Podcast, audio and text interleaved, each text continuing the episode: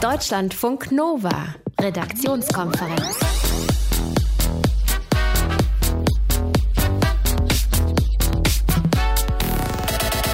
Kurze Umfrage, wer von euch schaut immer seltener bei Facebook rein? Hm? Ja. Und wer von euch genauso oft wie früher? Ja, sind auch ein paar. Also ich gehöre zu den Ersteren, ja. Bei mir ist es so, dass ich tatsächlich immer weniger reinschaue, weil es zum Teil nervt. Wie ist es bei dir, Johannes Döbbelt aus unserem Team? Ich gucke schon noch rein, aber ich habe ein bisschen was umgestellt. Also ich habe so ein paar Seiten, die ich öfter angezeigt bekommen möchte, äh, so markiert. Kannst du ja einstellen. Ne, als ne? erstes die, anzeigen. Genau, als erstes anzeigen. Okay. Denn vorher hat es mir gar nicht gefallen. Da waren nur noch so irgendwie witzige Videos und so. Und da habe ich gedacht, nee, das ist mir zu banal. Mark Zuckerberg, der Chef von Facebook, will Facebook jetzt wieder besser machen, die Probleme lösen. Aha, was er damit meint, das gleich in dreieinhalb Minuten bei uns. Außerdem fragen wir uns, wieso sitzen in Plötzensee so viele Schwarzfahrer ein, also in diesem Gefängnis, aus dem momentan dauernd ausgebrochen wird. Schwarzfahrer. In Deutschland sitzen tatsächlich viel zu viele Schwarzfahrer im Knast, sagt sogar der Richterbund. Wie viele Male man erwischt werden muss, wie lange man da einsitzt, das klären wir alles und wieso der Straftatbestand Schwarzfahren eigentlich sehr kritisch zu sehen ist, das nach halb hier bei uns. Am Mikrofon Ralf Günther, hallo. Hallo. Deutschlandfunk Nova. Wenn Mark Zuckerberg von Facebook sich was zum neuen Jahr vornimmt, Stichwort gute Vorsätze, dann eher so privaten Kram. Ne? 2017 wollte er alle Bundesstaaten der USA besuchen, 2016 damals 365 Meilen joggen. Dann ging es mal darum, Chinesisch zu lernen, zwei Bücher pro Monat zu lesen oder einfach nur Fleisch von Tieren zu essen, die er selbst getötet hat. Für dieses Jahr, 2018, nimmt er sich was Geschäftliches vor.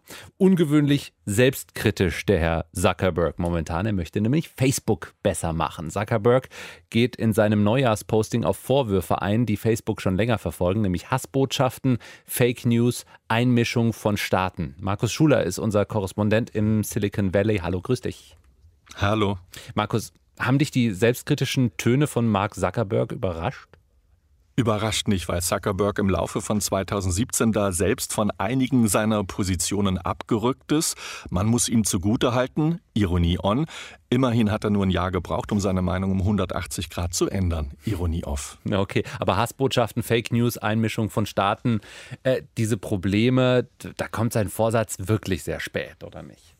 Ja, natürlich. Ende 2016 hat er noch gesagt, es sei verrückt zu glauben, dass irgendwelche Posts in Facebook die Meinung des US-Wahlvolks beeinflussen könnten.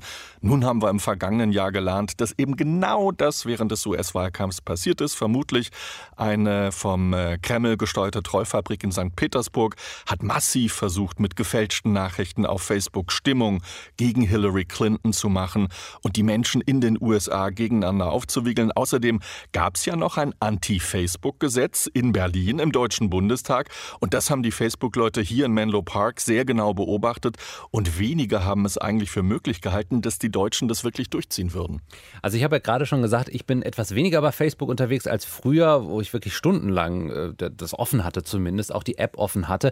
Meine Freundin ist eigentlich nur noch bei Instagram, was ja auch Facebook ist indirekt. Äh, meine kleine Schwester bei Snapchat. Wie ist es denn? Also Facebook spricht immer noch von zwei Milliarden Nutzern. Ist Facebook trotzdem wirtschaftlich momentan ein wenig in Bedrängnis und muss deswegen was tun? Nee, das glaube ich nicht. Das würde zu weit gehen. Google und Facebook dominieren den Online-Werbemarkt weltweit. Das sind einfach die beiden großen Platzhirsche. Danach kommt erst mal gar nichts.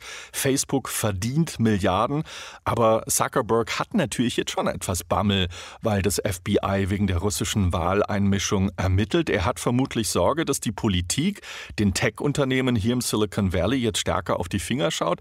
Deshalb will er plötzlich mit solchen allgemeinverträglichen Botschaften gefallen.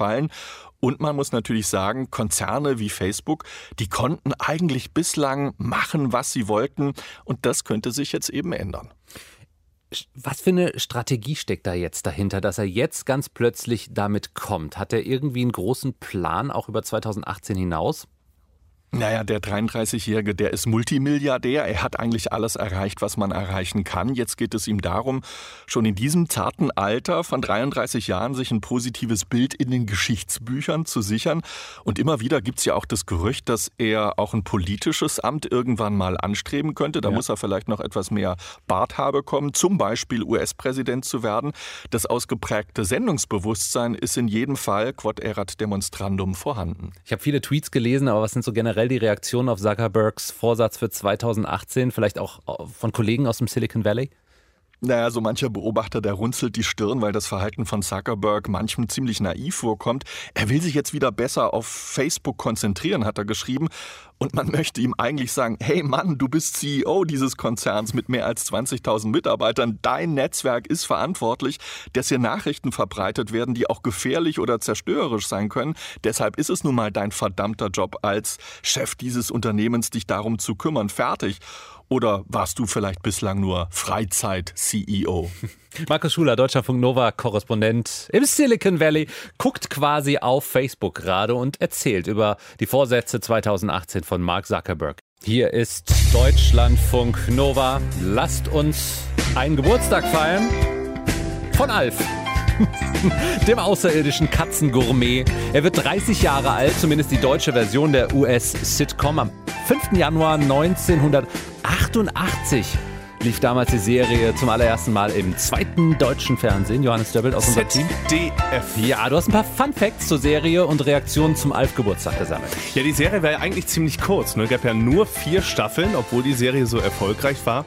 Und sie hatte dann vielleicht auch das enttäuschendste Serienende aller Zeiten. Denn am Ende von Staffel 4, da taucht äh, plötzlich die Weltraumbehörde auf, weißt du, ob du dich noch erinnerst, ja. und verhaftet Alf dann. Und dann ist die Geschichte auf einmal zu Ende. Also irgendwie kein schönes Happy End oder so, wie man sich es vielleicht vorstellen könnte. Erst hieß es noch, weitere Staffeln seien geplant, aber dann kam einfach nichts mehr danach. Die Folgen wurden dann aber ja noch ganz, ganz oft wiederholt, auch im deutschen Fernsehen. Ich merke gerade die Musik. Ja wir klingen ein wenig, als wären wir der Deutschlandfunk und nicht Deutschlandfunk Nova. Ja, jetzt ist halt mal gut, mach mal aus. Es ist 18 Uhr 28, hier ist der Deutschlandfunk. Äh, was viele vielleicht nicht mehr wissen, außer den richtigen Fans natürlich, ist, dass Alf ja eigentlich gar nicht, äh, sein richtiger Name ist Alf. Gordon Shumway heißt ja. er ja eigentlich. Geboren am 28. Oktober 1756 auf dem Planeten Melmac. Dann gab es auf diesem Planeten aber irgendwann eine atomare Katastrophe. Gordon musste fliehen und landete dann in der Garage der Familie. Was haben wir die hieß? Tanner. Tanner, genau. Ja. Äh, und die hat ihn ja dann in der Serie beherbergt und versteckt und so, damit die Weltraumbehörde den nicht findet. Und den Namen Alf kriegt er dann aber erst von Willy oder Willy Tanner. Das ist ja der Vater der Familie und Alf ist eine Abkürzung für Alien Life Form oder auch außerirdische Lebensform auf Deutsch. Was sich viele immer fragen, wer hat Alf bewegt? Also waren da irgendwie Puppenspieler drin, die ja. gespielt haben? Ja, meistens schon. Also immer, wenn nur der Oberkörper von Alf zu sehen war, es war ja meistens so, ne, dann waren insgesamt drei Puppenspieler im Einsatz. Einer für die linke Hand und den Mund, das war zusammen. Einer für die rechte Hand und einer für die Mimik, also alles, was im Gesicht so ablief. Es gibt aber auch Szenen, wo man Alf komplett sieht und wo er dann so rumläuft durch die Wohnung. Da steckt dann ein kleinwüchsiger Schauspieler in dem Kostüm. Allerdings wurden mit der Zeit immer weniger dieser Ganzkörperszenen gedreht, weil es für diesen Schauspieler am Set mit den ganzen Scheinwerfern drumherum dann wohl sehr, sehr heiß gewesen sein soll, irgendwann in dem Kostüm. Ja, auf unserer Deutschlandfunk Nova Facebook-Seite, da gibt es schon einiges an Kommentaren zum Alf-Geburtstag. Was schreiben die Leute so? Äh, viele schreiben was über Alfs Lieblingsspeise, Katzen natürlich. Ja. Ne? Zum Beispiel Martin Weber, ich mag Katzen, wenn sie gut zubereitet sind. Hach, Alf. Oder Stefan Emilius schreibt lieber Katzenburger als Katzenberger. Fand ich auch nicht schlecht. ja, nicht schlecht. Und André Kiefer, äh, nix mit Katzen, aber auch schön fand ich. Er schreibt, Alfs Anruf beim Präsidenten aus Angst vor einem Atomkrieg ist ja erstaunlich aktuell. Wo sind die Außerirdischen, wenn man sie braucht? Hey, Alf wird in Deutschland zumindest 30 Jahre alt. 1988 wurde die erste Folge im ZDF ausgestrahlt und zwar heute. Herzlichen Glückwunsch. Und jetzt noch die große Preisfrage. Wie hieß denn eigentlich die Katze der Tenners? Äh, Lucky, oder? Hey! Ah, Habe ich gelesen gerade. Deutschlandfunk Nova. Redaktionskonferenz. Sie ist ja sehr schnell sehr berühmt geworden in Deutschland, die Justizvollzugsanstalt in Plötzensee im Nordwesten Berlins. Neun Inhaftierte sind innerhalb von wenigen Tagen aus diesem Knast geflohen und die Berliner Verkehrsbetriebe, die ja äh, wirklich einen unfassbar lustigen Twitter-Account haben, die haben äh, jetzt am Mittwoch einen lustigen Tweet abgesetzt. Falls Sie noch im Gefängnis sitzen und gerade Ihre Flucht durch Berlin planen, U6 und U8 fahren heute leicht unregelmäßig. Absurd wird es gerade dadurch, dass in dieser JVA Plötzensee, Achtung, 102 Menschen sitzen, die schwarz gefahren sind und deswegen im Gefängnis sind. Das ist krass und überflüssig ist das, vor allem finden viele. Der Deutsche Richterbund fordert, schafft Schwarzfahren als Straftatsbestand ab, denn die Fälle, die spammen unsere Justiz zu. Udo Vetter ist Strafverteidiger und gibt Richtern eigentlich ungern Recht, aber in diesem Fall, Herr Vetter, auf jeden Fall. Das ist eine berechtigte Forderung, die schon viele Jahrzehnte in Juristenkreisen diskutiert wird. Äh, Schwarzfahren sollte kein Straftatbestand mehr sein. Haben Sie als Strafverteidiger oft mit diesem Delikt zu tun, dass jemand öfter mal kein Ticket hatte? Naja, es gibt jedes Jahr 66.000 Verurteilungen in Deutschland. Das bedeutet, jeden Tag, äh, samstags und sonntags eingeschlossen, werden 180 Menschen in Deutschland wegen Schwarzfahrens verurteilt. Das belastet eben nicht nur die Gerichte, sondern bringt natürlich auch den Rechtsanwälten äh, vielleicht weniger Ehre, aber dafür etwas Geld. Also das hat man schon häufiger als Rechtsanwalt mit zu tun. Gerade natürlich in den Fällen, wo Leute sehr oft schon aufgefallen sind und wo es dann vielleicht nicht mehr um äh, Geldstrafe geht, sondern um Freiheitsstrafe. Mhm. Also ich habe neulich jemanden verteidigt, der hat 21 Mal kein Ticket gehabt. Da wird es dann irgendwann eng und dann sagen die Richter manchmal schon, oh, jetzt müssen wir dich aber wirklich mal so richtig in den Knast stecken. Ja, aber 21 Mal kein Ticket haben, heißt ja einfach nur 21 Mal erwischt werden und da mal vielleicht jedes hunderte Mal äh, nur kontrolliert wird, ist er ja 2100 Mal schwarz gefahren oder nicht? Ja, das mag sein, aber letztendlich äh, ändert das ja nichts daran, äh, dass diese Schwarzfahrergeschichten zum Beispiel 40 Prozent aller deutschen Betrugsdelikte ausmachen, die vor die Justiz gelangen. Das ist natürlich ein ganz riesiges Malwerk, das da in Gang gesetzt werden muss. Es gibt ja zwischen dem Schwarzfahren und einem Ladendiebstahl zum Beispiel einen wichtigen Unterschied. Beim Ladendiebstahl ist zum Beispiel ein Deostick, den ich bei einem Kaufhaus mitnehme, der ist weg. Die Bahnen fahren trotzdem trotzdem und während die Kaufhäuser Warensicherungssysteme an ihren Eingängen haben und also schon etwas gegen äh, Diebstähle tun, äh, ist es beim Schwarzfahren eben so, dass die Verkehrsbetriebe sagen, ach Gott, die Abschreckung, das soll doch bitte die Justiz übernehmen. Hm.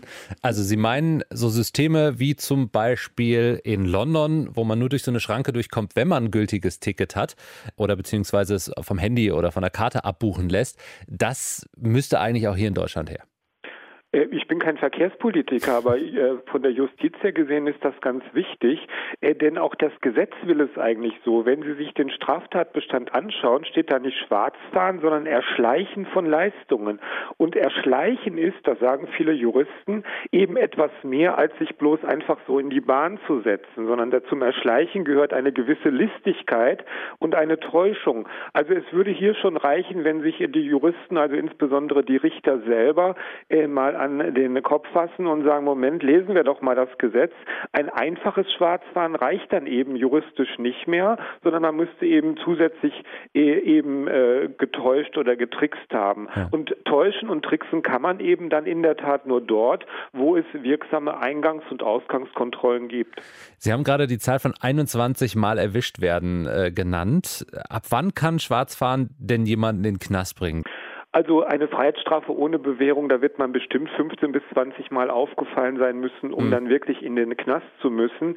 Äh, von, für die Gefängnisse als solche, Stichwort Plötzensee, wo ja fast zwei Drittel der Gefangenen ähm, Schwarzfahrer sind, äh, das Problem für die Gerichte sind eigentlich nicht diese extrem notorischen Schwarzfahrer, die schon 30 Mal erwischt worden sind, sondern diejenigen, die einfach nicht in der Lage sind, die von den Gerichten verhängten Geldstrafen zu bezahlen. Das kann ja auch schon beim ersten Mal so sein. Die Leute Leute haben einfach nicht das Geld, die Geldstrafe zu bezahlen und dann wird diese Geldstrafe in die sogenannte Ersatzfreiheitsstrafe umgewandelt. Das heißt, man kann und muss dann seine Geldstrafe absitzen. Und die größte Belastung der Gefängnisse zum Beispiel, der Haftanstalten entsteht eben dadurch, dass viele Leute einfach sagen, ich kann die Strafe nicht bezahlen und deswegen müssen sie dann für die jeden Tagessatz, zu dem sie verurteilt worden sind, einen Tag Freiheitsstrafe absitzen. Also die Gefängnisse sind nicht nur nur deswegen voll, weil es viele unbelehrbare Schwarzfahrer gibt, sondern weil einfach schon Schwarzfahrer, die das erste, zweite oder dritte Mal erwischt worden sind, häufig heute aufgrund der sozialen Verhältnisse halt nicht mehr in der Lage sind, eine Geldstrafe auf den Tisch zu legen. Wie lange sitzen die dann im Schnitt? Ja, das Gesetz ist da relativ eindeutig. Wenn man zum Beispiel zehn Tagessätze wegen Schwarzfahrens als Geldstrafe bekommen hat, äh, der Tagessatz beträgt dann zum Beispiel beim Hartz-IV-Empfänger vielleicht fünf Euro, dass man 50 Euro abbezahlen müsste, mhm. äh, diese 50 Euro aber nicht bezahlt, dann äh, führt das dazu, dass man aber zehn Tage lang in den Knast muss. Das heißt, äh, jeder Tagessatz ist dann gleichwertig mit einem Tag Gefängnis. Also da stimmt dann auch ein bisschen das Verhältnis nicht nicht mehr. Strafverteidiger Udo Vetter über den Straftatbestand Schwarzfahren. Wäre besser, wenn Leute deswegen nicht ins Gefängnis müssten, sagt er, weil da sitzen schon genug und es spammt die zu. Deutschlandfunk Nova, Redaktionskonferenz. Na, wie viel Geld habt ihr dieses Jahr schon verdient? Hm? Das neue Jahr hat ja gerade mal ein paar Arbeitstage erst auf der Rechnung, aber es gibt Leute, die 2018 schon mehr verdient haben, als ihr am Ende dieses Jahres verdient haben werdet wahrscheinlich. Johannes Döbbelt, wer ist das genau? Das sind die Vorstandschefs der DAX und MDAX-Konzerne. DAX, das sind ja die größten 30 Unternehmen in Deutschland. MDAX sind dann die 50 nächstgrößten deutschen Unternehmen. Und die Top-Manager da, die haben rein rechnerisch im Schnitt in den ersten dreieinhalb Arbeitstagen des Jahres, also ziemlich genau bis heute Mittag, so hm. ungefähr, äh, da haben die schon so viel verdient wie der Durchschnittsverdiener in Deutschland im ganzen ja. Man muss dazu sagen, Top-Manager arbeiten natürlich auch ziemlich viel. Deswegen äh, geht die Rechnung dahinter auch von einem 12-Stunden-Tag beim Top-Manager aus. Trotzdem natürlich noch ein ziemlicher Unterschied zum Durchschnittsverdiener. Und dieser Stichtag heute hat auch einen besonderen Namen. Der 5. Januar ist der Tag der fetten Katze oder auf Englisch der Fat Cat Day. Wieso Fat Cat? Äh, eine Fat Cat ist auf Englisch ein Manager, der einen großen Haufen Geld verdient, deswegen Fat Cat. Und der Fat Cat Day kommt auch ursprünglich aus Großbritannien, hat da eine Lobbygruppe ins Leben gerufen, die sich gegen diese Millionen Boni in der Wirtschaft einsetzt, die ja da vor allem die Top-Manager in den großen Konzernen bekommen. In Großbritannien war der Fat Cat Day übrigens auch schon gestern, also nicht heute, sondern gestern, liegt daran, dass die Lohnunterschiede da noch größer sind als hier. Äh, auch die Top-Manager verdienen da mehr Stundenlohn von durchschnittlich 1010 Euro. In Deutschland sind es nach Berechnungen der Welt äh, nur 800 30 Euro. Die da muss man natürlich Armen. schon mal gucken, wo man bleibt. Damit, ja. ne? ähm, wie sieht es denn mit den durchschnittlichen Jahreslöhnen hier bei uns in Deutschland aus, also von den Normalos? Wie groß ist denn da der Unterschied?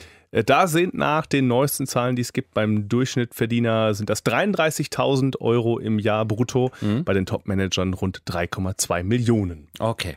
Aber ich finde, es ist ja alles gerechtfertigt, weil die haben ja in den dreieinhalb Tagen, haben die ja schon so viel geschafft, wie wir Wahnsinnig viel. im ganzen Jahr die sind schaffen top werden. organisiert. Ja, natürlich. Mhm. Es ist also sowas von also bis heute Mittag haben die Top-Manager in Deutschland äh, so viel verdient wie der Rest von uns so im Schnitt im ganzen Jahr.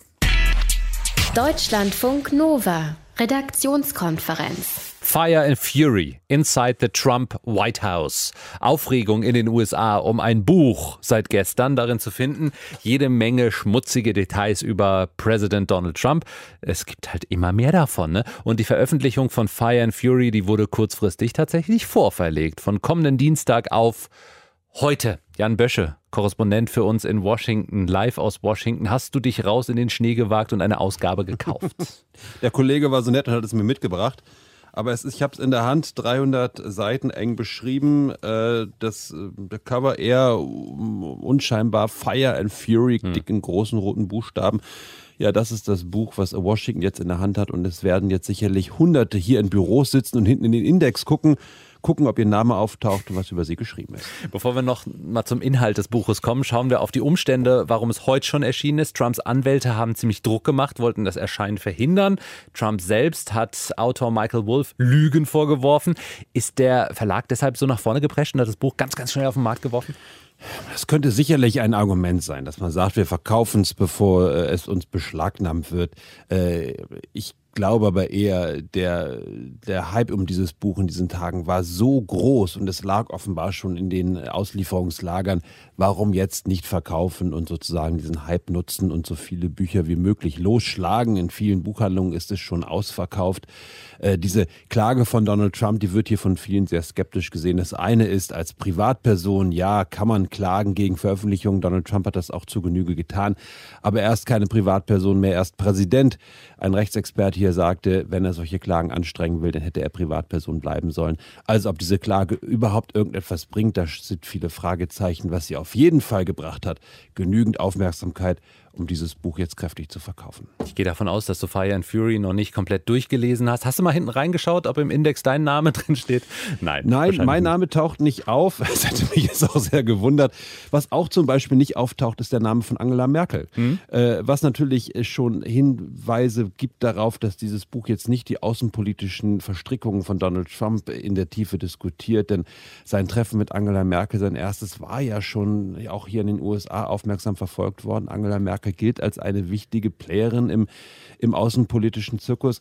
Also, dass sie hier nicht drin auftaucht, zeigt schon, worum es hier geht. Es geht darum, wie das äh, Trump-Weiße Haus funktioniert. Es geht darum, wie es zu diesem Wahlsieg gekommen ist. Und es geht natürlich in erster Linie darum, wie alle Leute, die für Trump arbeiten, das Gefühl haben, dass er diesem Amt nicht gewachsen ist. Aber so ein bisschen Außenpolitik ist dann doch drin, also um die Ecke gedacht mit Russland. Kann da noch irgendwas aufgrund dieses Buches Trump jetzt was zum Verhängnis werden?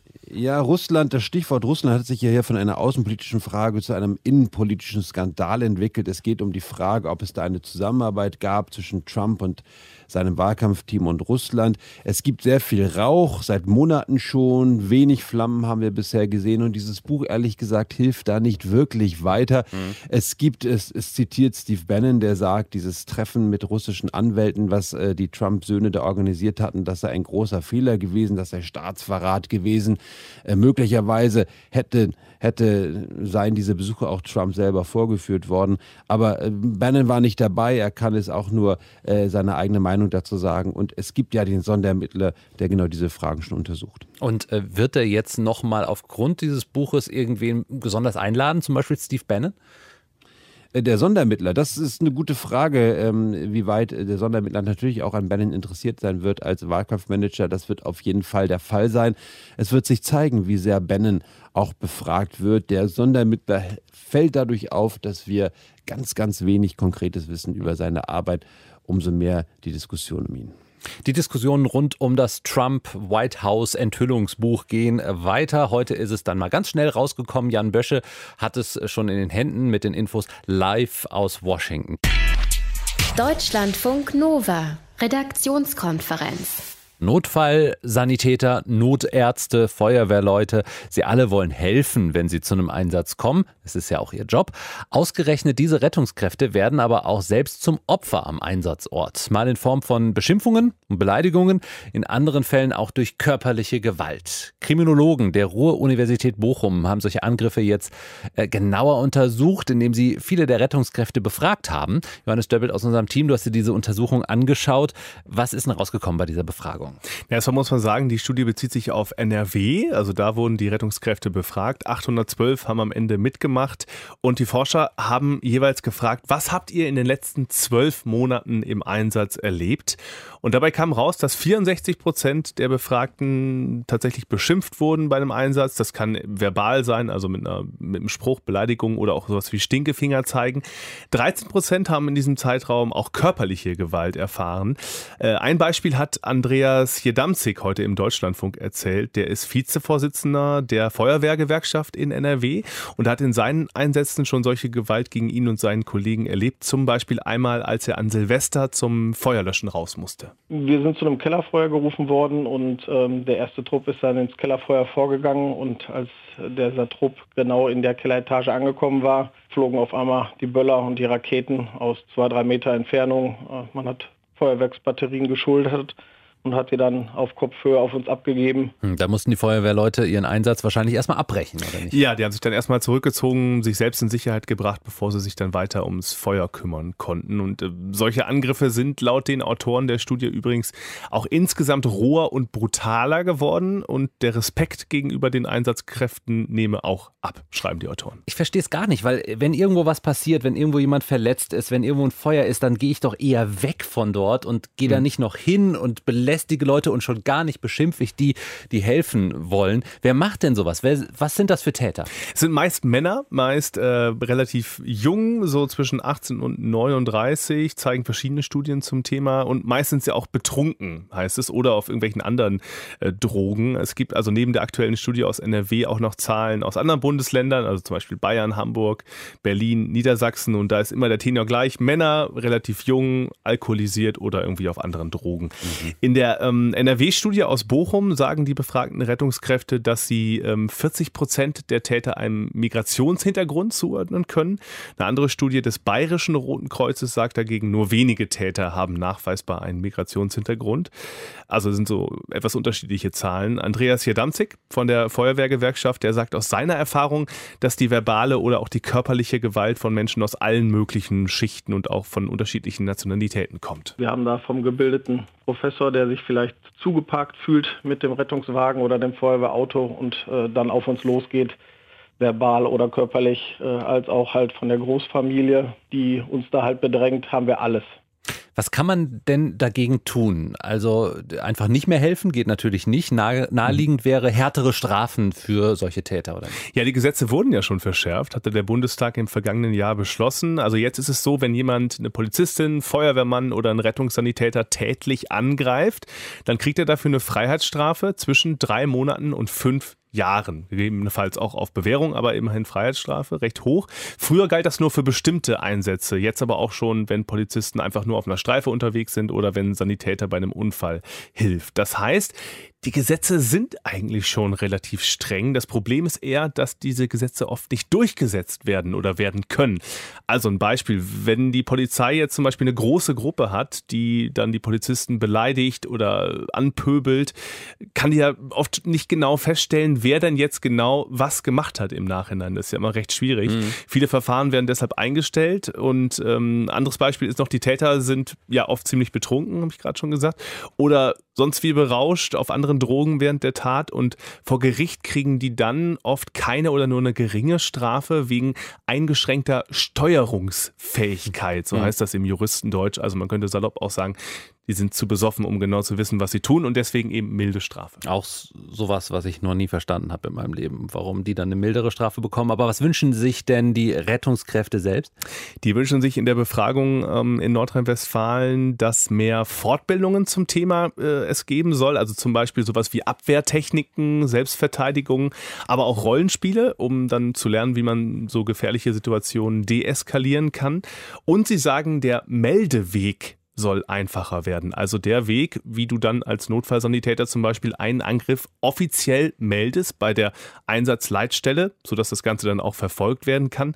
Das ist bisher aus Sicht vieler Rettungskräfte einfach zu bürokratisch und zu kompliziert. Und deswegen melden viele solche Angriffe auch erst gar nicht, sondern nehmen das einfach so hin. Viele Rettungskräfte werden in Deutschland bei ihren Einsätzen angegriffen, verbal oder mit körperlicher Gewalt. Kriminologen aus Bochum haben dazu mehr als 800 Rettungskräfte aus Nordrhein-Westfalen befragt gefragt. Deutschlandfunk Nova, Redaktionskonferenz. Wer dafür noch Rezeptoren hat in seinem Hirn, der wird momentan etwas hören. Nämlich Vögel, dass Meisen da draußen lautstark ihre Reviere verteidigen. Beim letzten Mal draußen äh, hatte ich auch, glaube ich, fast einen Krokus platt getreten und es fliegen auch schon die ersten Hasel- und Erlenpollen. Es fühlt sich zum Teil an wie Frühling in Deutschland. Dabei ist gerade mal Januar. Diese Abfolge aus Frühling, Sommer, Herbst und Winter, darauf ist die Natur, darauf sind wir eingestellt tatsächlich. Stellt sich die Frage, was macht das mit uns, wenn der Winter so gar nicht in die Puschen kommt, uns eine Zeit lang nicht richtig kalt ist? Stefan Beuting. Laut Klimadiagramm sind wir gerade am Jahrestemperaturtiefpunkt. Also eigentlich Winter, oder? Ja, auf jeden Fall kein Winter. Es ist Herbst, was soll ich sagen? Mittlere Temperatur wäre normalerweise knapp unter 0 Grad Celsius. Hier in Köln sind es gerade 12. Also irgendwie ist es nicht so richtig kalt, dass es mal richtig schneit, sondern irgendwie ist es nur grau und es regnet viel. Graues, windiges, tristes Wetter. Es macht wenig Spaß. Kann ich sehr gut nachvollziehen. Etwas anders sieht's der Meteorologe Professor Andreas Matzerakis. Vermutlich, weil der Spaßfaktor nicht so gut messbar ist wie andere Daten. Also momentan haben wir eine milde Witterung mit dem Durchrasen von Tiefdruckgebieten. Andreas Mazerakis vom Zentrum für Medizin-Meteorologische Forschung in Freiburg. Geforscht wird, wie Wetter, im aktuellen Fall der warme Winter, auf den Menschen wirkt. Der Körper ist auf äh, einen Sparmodus, einen Wintermodus eingestellt, dass es ein bisschen praktisch ein bisschen kühler ist und deswegen haben wir auch ein bisschen mehr Fett angesammelt, beziehungsweise wir brauchen äh, nicht mehr so stark die Aktivität und das ist für den Körper nicht so ideal. Um die Kerntemperatur zu halten, müsste er eigentlich mehr ackern. Das fällt nun weg, sei aber nicht so wild und Dem lasse sich auch bei Temperaturen um die 8 bis 10 Grad leicht entgegenwirken. Man sollte das Wetter so nehmen, wie es ist und das positiv nutzen. Das heißt, es ist etwas milder, ich gehe viel mehr raus mit der entsprechenden Kleidung, also Zwiebelprinzip in dem Sinn und versuche dann auch die leichte Kälte als eine Form zu nehmen, die meinen Körper ein bisschen trainiert, intensiviert. Wir sprechen von einem leichten Kältereiz. Kältereiz braucht also streng genommen weder Schnee noch Minusgrade. Das ist die gute Nachricht. Trotzdem schlägt die milde Winterstimmung vielen aufs Gemüt. Träge, vielleicht ein bisschen motivationslos morgens. Ich glaube, man ist unmotivierter. Ja, das merke ich sogar bei mir. Also ich bin auf jeden Fall mehr müde. Ich muss länger schlafen oder ich habe das Gefühl, ich schlafe länger. Und es ist mehr so, dass es auf die Psyche schlägt als auf die wirkliche Gesundheit bei mir. Die Winterdepression, verursacht durch einen zu hohen Melatoninspiegel, scheint zumindest auch ohne Kälte zu funktionieren. Wie stark aber die Jahreszeiten auf unseren Körper wirken, beginnen Wissenschaftler erst nach und nach zu begreifen. Eine deutsch-englische Forschergruppe hatte vor einiger Zeit Gene des Immunsystems identifiziert, die je nach Jahreszeit mehr oder weniger aktiv sind. Sie fanden 2311 Sommer- und 2826 Wintergene. Die sorgen zum Beispiel dafür, dass unser Fettstoffwechsel an die jeweilige Jahreszeit angepasst ist und regeln im Winter dann die Immunabwehr hoch, wenn die Zahl der Keime und Viren steigt. Glücklicherweise funktioniert das auch in so einem Winter, der temperaturmäßig eigentlich gar keiner ist. Denn die Abläufe richten sich nicht nach kalt und warm, sondern nach der Tageslänge. Ganz objektiv betrachtet bleibt kaum ein Grund zum Meckern. Diese Witterung, die wir momentan haben, zwischen 10 und 15 Grad, ist für den Körper sogar positiv, weil er muss nicht zu viel Energie verwenden, damit die Maschine richtig funktioniert. Der Tipp vom Wetterexperten, das Wetter so nehmen, wie es kommt und zufrieden sein. Es gibt halt keinen anderen, sondern nur diesen Winter. Ich empfinde ihn ganz gut, weil es ist nicht äh, besonders kalt und dann kann man noch ganz äh, entspannt Fahrrad fahren. Deutschlandfunk Nova, Redaktionskonferenz. Aufregende Meldungen. Wir haben ja gestern Abend über diesen unfassbar teuren Wodka gesprochen, der ja. geklaut wurde. Eine Million Euro ist er wert, ja. zusammen mit der Flasche. In Dänemark, in Kopenhagen. Aus einem, gekommen. aus einem Wodka-Museum in Kopenhagen gestohlen worden. So, und wir haben gestern schon gesagt, das ist eine Flasche, die ist aus Gold, die ist aus Silber, da ist, glaube ich, auch noch ein bisschen Panzerglas dabei und mhm. der Inhalt ist auch sehr wertvoll. Also es geht aber auch vor allen Dingen um die Flasche. Ja. Was ist heute passiert? Heute ist das Ding wieder aufgetaucht, die Wodkaflasche. Unfassbar, ja. Aber Sie ist leer. Der oh. Wodka ist raus. Aber die Flasche ist aufgetaucht und zwar nicht äh, jetzt irgendwie beim Dieb oder so, sondern äh, verlassen und alleine auf einer Baustelle nördlich äh, von Kopenhagen. Das heißt, der Dieb muss anscheinend diese Flasche ausgetrunken haben. Er hatte sehr großen Durst, das hatte, kann man genau. sagen. Genau. Man, man, sieht den Dieb übrigens auch auf den Überwachungskameraaufnahmen. Also es scheint so ein äh, relativ junger Mann zu sein, Baseballcap auf, gesichtsvermummt. Und er hat es nur auf diese eine Wodkaflasche abgesehen. Also, die ja riesig ist. Die ne? riesengroß, total schwer wahrscheinlich. Drei Kilo Gold, drei Kilo Silber.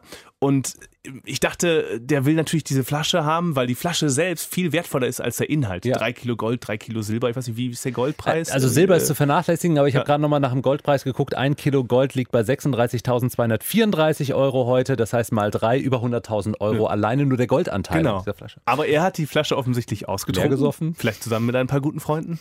Und dann die Flasche weggeworfen. Das, das kann nicht sein. Super oder? Geschichte. Ähm, jetzt das Best-of aus unseren Wissensnachrichten. Es ist kurz vor halb acht. Deutschlandfunk Nova. Wissensnachrichten. Das wäre mal ein anspruchsvolles Gedächtnistraining. Wer die längste Primzahl der Welt auswendig lernen wollte, müsste sich mehr als 23 Millionen Ziffern merken. Ausgerechnet wurde die neue Primzahl vom Computer eines Elektroingenieurs in den USA, der schon seit 14 Jahren nach neuen Primzahlen sucht. Er darf sich jetzt über ein Preisgeld von 3000 US-Dollar freuen.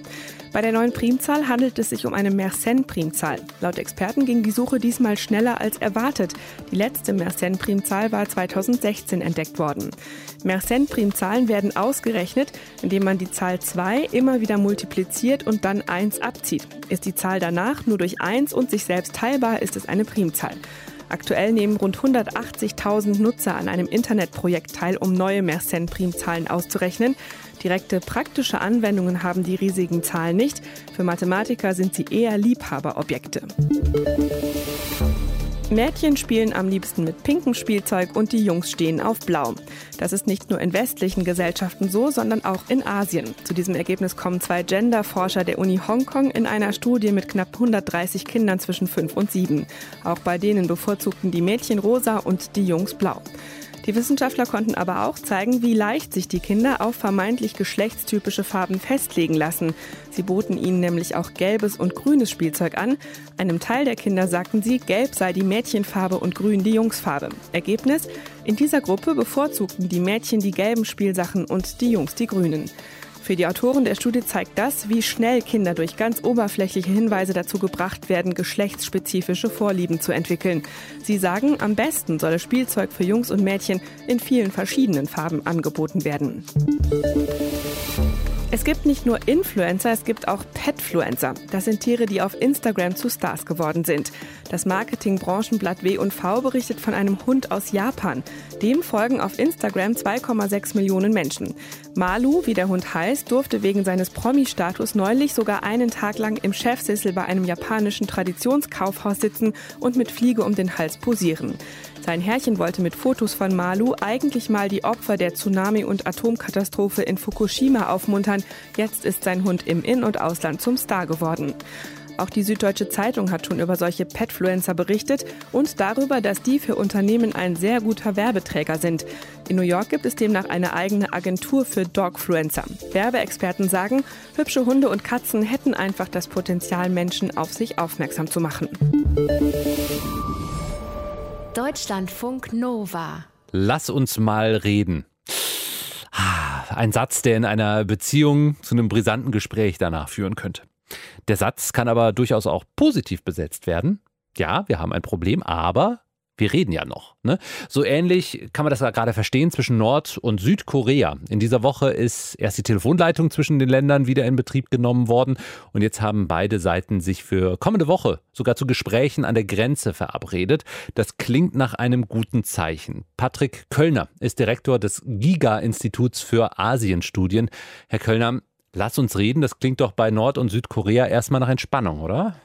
Auf jeden Fall ist es so, dass der Ball wieder im Spiel ist. Äh, das ist jetzt die Stunde der Diplomatie. Im letzten Jahr wurde ja viel übereinander geredet. Nordkorea hat sich zu den USA ausgelassen, die USA haben sich zu Nordkorea ausgelassen.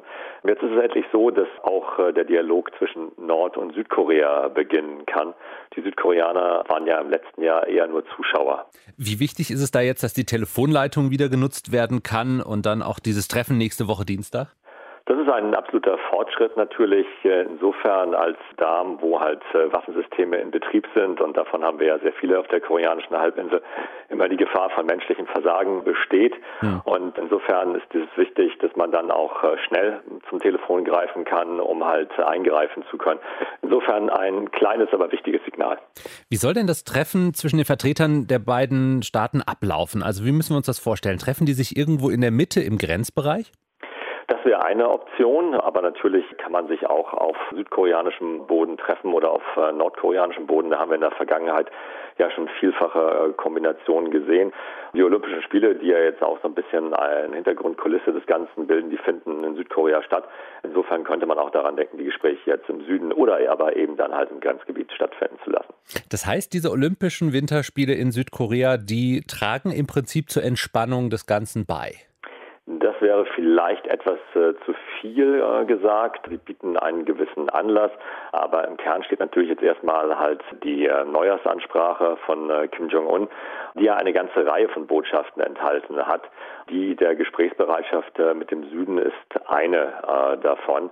Man muss jetzt vor allen Dingen abwarten, welche Bedingungen daran geknüpft werden, dass halt nordkoreanische Athleten an den Spielen teilnehmen. Es bleibt natürlich das langfristige Ziel der Nordkoreaner, ein Keil zwischen die äh, Verbündeten no, Südkorea und die USA zu treiben. Insofern äh, wird man hier sicherlich auch mit, mit Vorsicht und nicht der Bereitschaft äh, zu allergrößten Zugeständnissen von südkoreanischer Seite in die Gespräche gehen. Hm. Okay, aber was glauben Sie generell, mit welchen Absichten gehen Nord- und Südkorea in die Gespräche?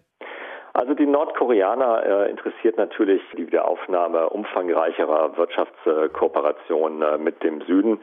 Hier hat es ja in den äh, 2000er Jahren groß angelegte Projekte gegeben. Ein Industriepark in Kisong, der ist inzwischen auf Eis gelegt. Es gab Tourismusprojekte. Auch die existieren nicht mehr. Selbst humanitäre Hilfsleistungen der Südkoreaner sind auf ein minimales Niveau äh, zusammengeschrumpft worden im Kontext halt der Raketen- und Nuklearentwicklung und damit verbundenen Sanktionen. Ähm, also hier wünscht man sich natürlich wieder daran anzuknüpfen und wenn man dann langfristig aus nordkoreanischer Sicht eben noch ein Keil zwischen Seoul und Washington treiben kann, dann äh, wäre das natürlich optimal. Dann reden wir noch ganz kurz über Washington zwischen Nordkorea und den USA. Da gehen die Drohungen äh, schon länger hin und her. Trump ein ganz großer Player da und jetzt ging es darum, wer den größeren Atomknopf hat. Wie stufen Sie diese Drohgebärden ein? Ja, also man sollte sich hüten, das jetzt einfach irgendwie auf einen verbalen Austausch, ähm, so quasi Machtspiele auf äh, Sandkastenniveau zu reduzieren. Äh, damit sind natürlich zentrale Botschaften auf beiden Seiten äh, verbunden.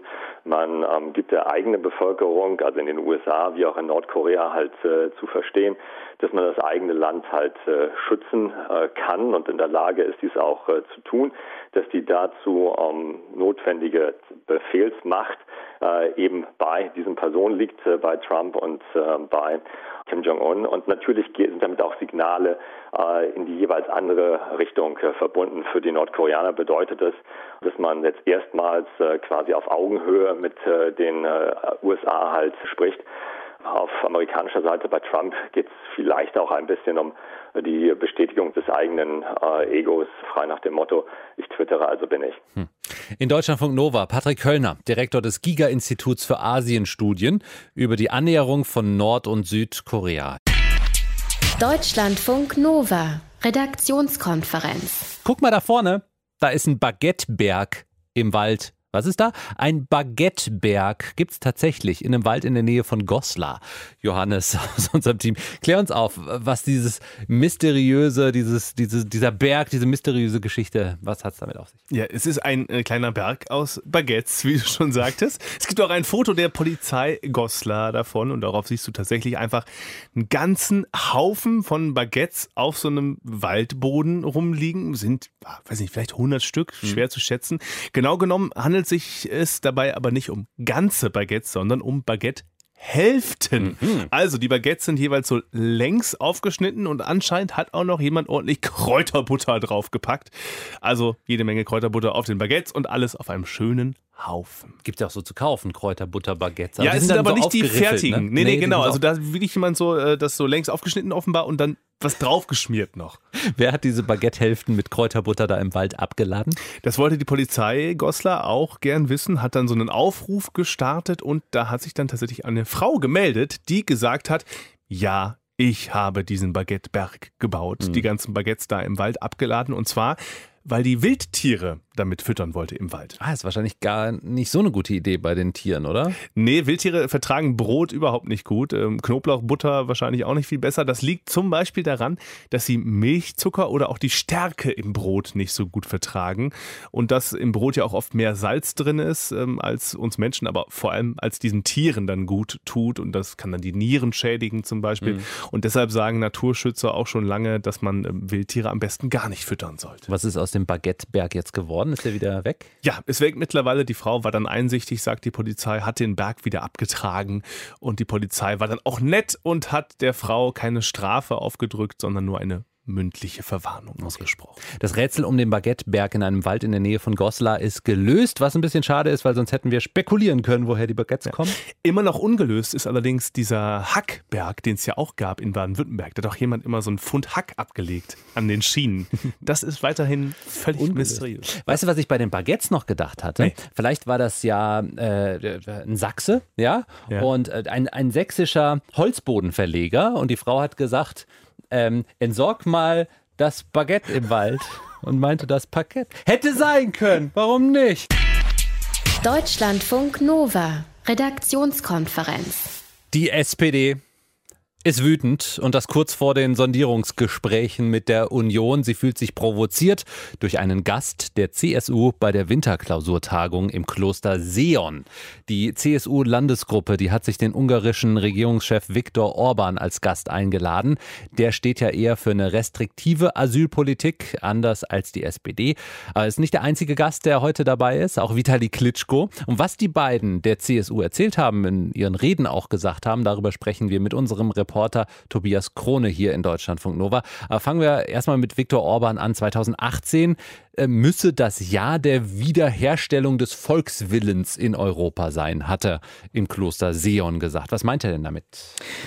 Mit der Wiederherstellung des Volkswillen meint er vor allem eine neue Migrationspolitik in der EU, also eine verschärfte Asylpolitik. Letztlich will er möglichst gar keine neuen Migranten mehr nach Europa holen. Und äh, da hat er sich auch in einer etwas skurrilen Aussage vor der Presse ge so geäußert, dass er Bayerns Grenzschutzkapitän sein möchte.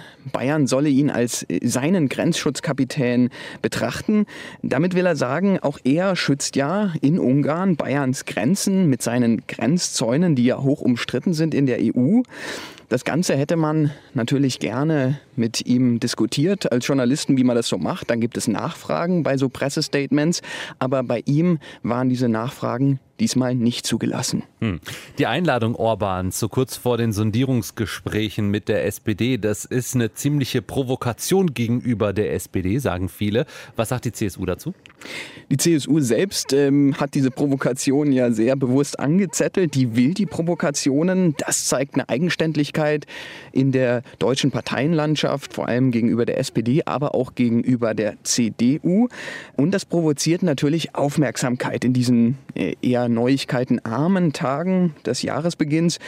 Und diese Aufmerksamkeit möchte man vor allem bei rechten Wählern haben. Eine andere Frage ist, ist er der richtige Viktor Orban, um gerade über Europa zu diskutieren? Da gab es auch einige wenige kritische Stimmen in der CSU, die sagen, er ist nicht der, mit dem man jetzt reden sollte, um die Europäische Union voranzubringen.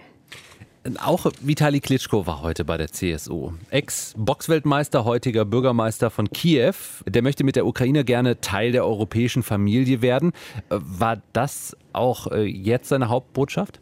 Das war sicherlich Teil seiner Botschaft. Er hat in der CSU-Landesgruppe Fortschritte vor allem aufgezeigt, wie man sich äh, in Richtung Europa bewegt. Er hat aber auch bekräftigt, dass die Wirtschaftssanktionen gegen Russland gut seien und auch weitergehen sollen. Denn noch ist ja im Osten der Ukraine ein Bürgerkrieg gegen pro-russische Separatisten, die mutmaßlich von Russland unterstützt werden. Manche in der CSU wiederum, die würden diese Wirtschaftssanktionen gerne abschaffen, denn man will natürlich äh, auch in der wirtschaftsnahen Partei CSU gerne wieder mehr in Richtung Russland exportieren. Mit welchen Hauptforderungen geht eigentlich die CSU jetzt in die Sondierungs Sondierungsgespräche, die ja eigentlich direkt nach der Klausur schon anfangen? Also da würde ich vor allem die Forderungen in der Asylpolitik sehen. Diese Obergrenze von 200.000 Geflüchteten pro Jahr, die ist sicherlich gesetzt. Da hat man sich ja immerhin schon mit der Schwesterpartei CDU geeinigt. Außerdem äh, wird es um den Familiennachzug gehen bei einer gewissen Anzahl von Geflüchteten, die 2015 und 16 reingekommen sind. Man nennt das dann subsidiär geschützte Geflüchtete. Die dürfen bisher ihre Familien nicht nachholen und das würde die CSU auch gerne so fortsetzen. Das alles sind Ziele, die man auch schon in der Jamaika-Verhandlung, äh, die ja gescheitert ist, erreicht hatte. Und hinter diesen Zielen will man auf keinen Fall zurücktreten in der nächsten Koalitionsverhandlungsrunde. Ja gut, aber die CSU, die haut äh, momentan ziemlich drauf, fordert Leistungskürzungen für Asylsuchende, generelle Altersuntersuchungen bei jugendlichen Flüchtlingen, schimpft auf die linken Alt-68er. Was für eine Strategie steckt dahinter? Ist das jetzt schon Bayern-Wahlwahlkampf? Genau das ist es. Man möchte Parteipositionen festklopfen, sagt Seehofer. Die bayerischen Landtagswahlen stehen an im September und da will man sich jetzt rüsten. Man will 12 Prozent AfD AfD-Wähler, die es in Bayern derzeit geben würde, erreichen und wiedergewinnen. Fraglich ist, ob das klappt. In den letzten Umfragen, jetzt so kurz nach Neujahr, hat es ergeben, 39 Prozent hätte die CSU derzeit. 2013 bei den Landtagswahlen waren es noch 49 Prozent. Absolute Mehrheit. Wird fraglich, ob das wieder zu erreichen ist. Von der Winterklausur-Tagung im Kloster Seon. Tobias Krone hier bei uns in Deutschlandfunk Nova. Und das war die Redaktionskonferenz für diese Woche mit Johannes Döbbelt, der mit dabei war. Jeden Tag. Dankeschön. Mhm. Danke auch. Ciao. Mein Name ist Ralf Günther. Deutschlandfunk Nova, Redaktionskonferenz. Montag bis Freitag ab 18.15 Uhr. Mehr auf deutschlandfunknova.de.